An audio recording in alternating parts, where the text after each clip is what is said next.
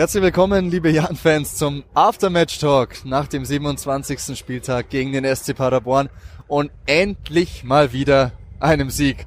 Der Matze und ich, der Daniel, waren für euch beim Turmfunk dabei und auch uns ist die Erleichterung ähnlich wie der Mannschaft ins Gesicht geschrieben, oder Matze? Ja, wir mussten jetzt auch erstmal durchschnaufen. Also man hat auch gemerkt, äh, dass der Mannschaft irgendwie so ein Megastein vom Herzen gefallen ist, äh, diese Sieglos-Serie jetzt endlich mal zu beenden und auch wieder mehr Luft äh, zu bekommen, was die unteren Tabellenregionen betrifft. Ähm, da haben wir uns jetzt wieder ein bisschen Luft verschaffen und jetzt können wir, sag ich mal, ein bisschen entspannter nach Hannover fahren.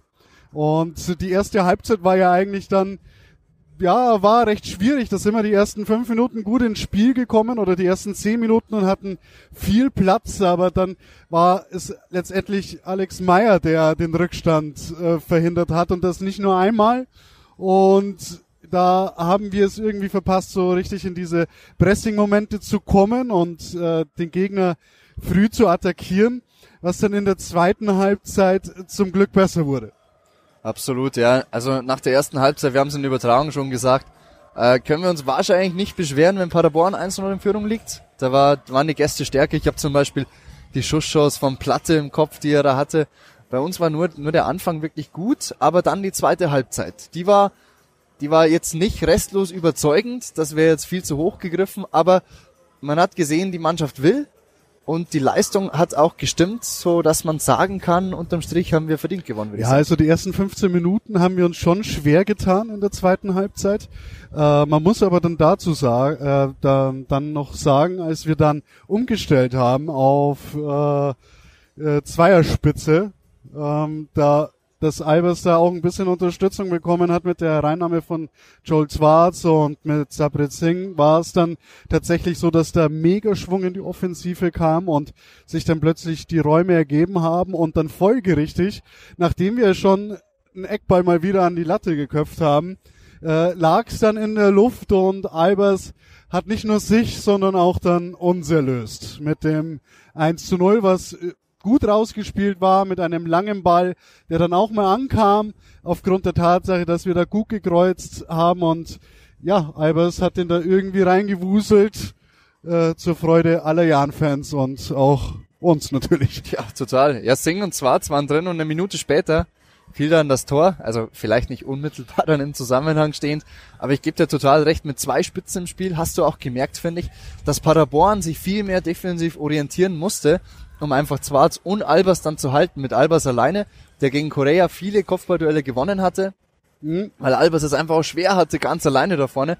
Da war Paderborn einfach defensiv mehr gebunden und in der zweiten Halbzeit bis auf den einen halbjährigen Volley von Collins, an den ich mich erinnern kann, und der Flankenball, der saudumm abgefälscht ist, den Alex Meyer dann gerade noch raushechten kann, Oh, fallen mir keine großen Paderborner Offensivgelegenheiten ein in Hälfte 2. Ja, sie kamen schon gefährlich immer wieder vor dem 16er, aber so richtig in diese Abschlussposition kamen sie nicht.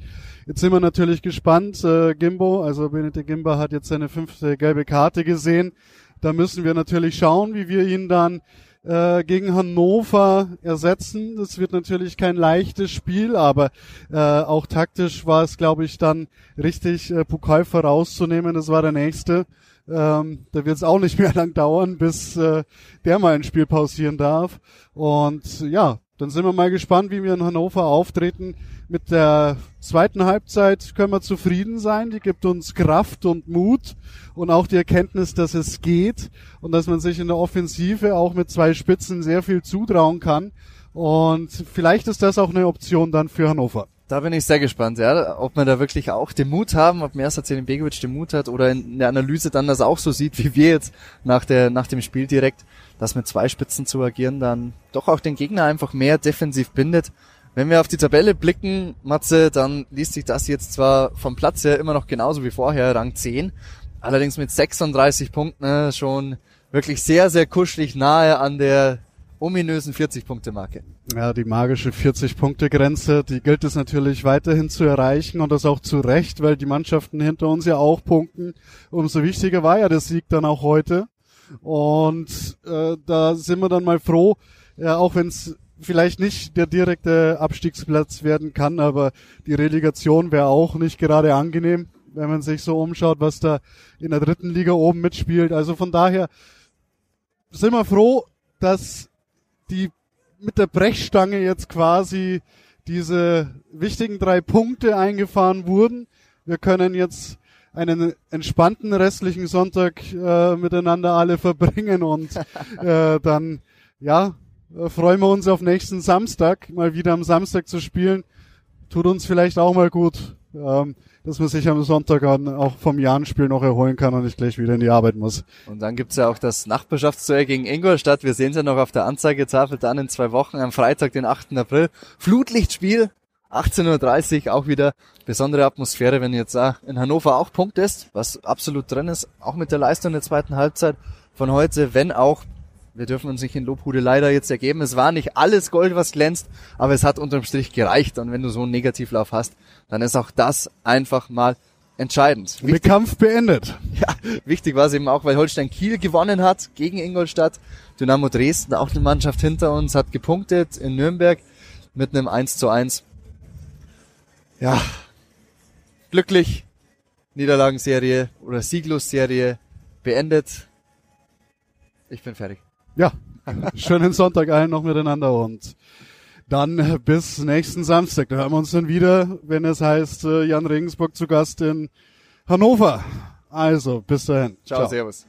Ich muss die Jungs korrigieren und zwar ist jetzt erstmal Länderspielpause und danach geht's zu Hannover 96. Mal schauen, ob Scott Kennedy äh, seinen Einsatz bekommt äh, in Kanada. Die können sich ja für die Weltmeisterschaft äh, qualifizieren, ist aber heute verletzt ausgewechselt worden in der PK hieß es, man weiß auch noch nicht, wie schlimm es ist. Es wird erst morgen geröntgt. Dann werden wir weitersehen. Für den Jan wäre es vielleicht gar nicht so schlecht, wenn er jetzt halt nicht wieder diese Reisestrapazen auf sich nehmen muss. Aber für ihn wäre es natürlich ein Highlight. Äh, die können sich jetzt in diesen zwei Spielen, glaube ich, direkt qualifizieren. Ähm, das will man natürlich auch mal miterleben, wenn man sich mal überlegt, wo der Junge noch vor drei, vier Jahren war, ist es schon der absolute Oberhammer.